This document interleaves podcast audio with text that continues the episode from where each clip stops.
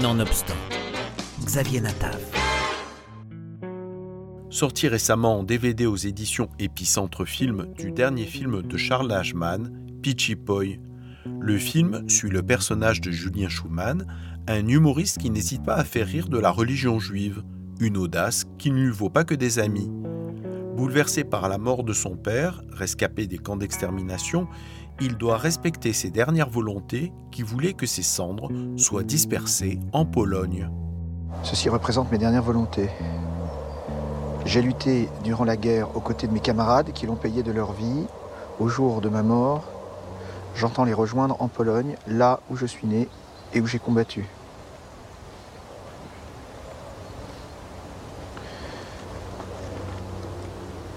Je compte sur mon fils Pierre pour disperser mes cendres en Pologne, là où il sait. Je vous embrasse tous du fond du cœur. Albert. En Pologne? C'est pas vrai. Mais qu'est-ce que j'ai fait pour mériter ça? Mon mari ne sera pas brûlé.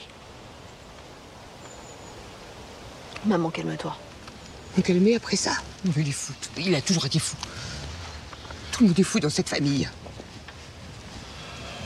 En Pologne Ce pays d'antisémites Pourquoi pas Auschwitz?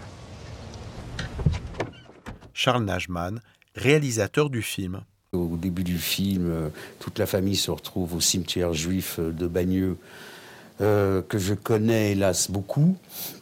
Et en effet, euh, il y a une espèce de, de- de- d'incroyable surprise lorsque arrive le, le- sorte de testament du père euh, disant qu'il voulait être enterré euh, en Pologne, dans, dans son pays d'origine.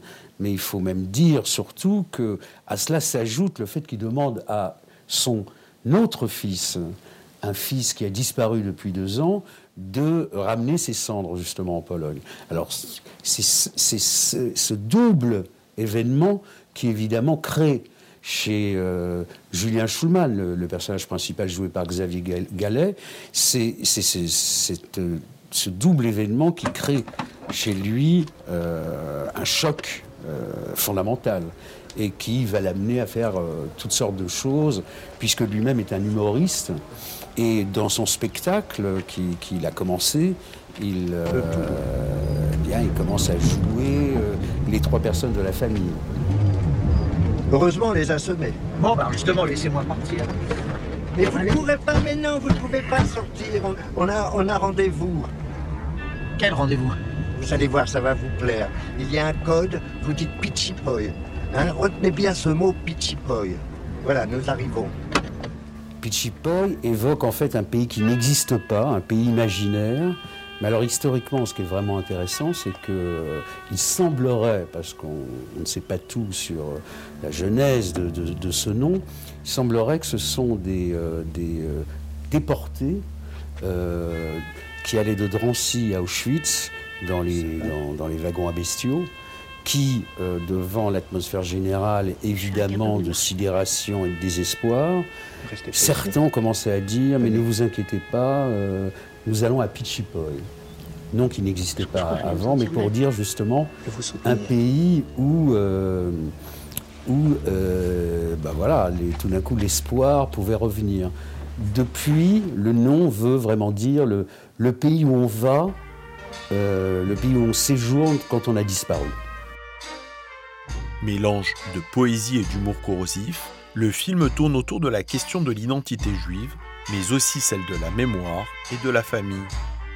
Le film, tout en étant une fiction, effectivement, a une réflexion tout de même sur l'identité juive, euh, en posant la question suivante est-ce qu'il peut y avoir encore aujourd'hui une identité juive indépendante d'Israël, indépendante de l'identité israélienne Moi, je réponds oui.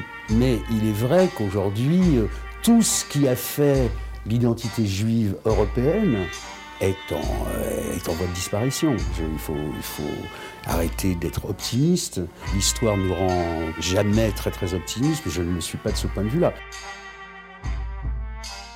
Dans une atmosphère plus proche de Philip Roth que de Woody Allen, Pitchy Poi, le film de Charles Najman, est dorénavant disponible en DVD.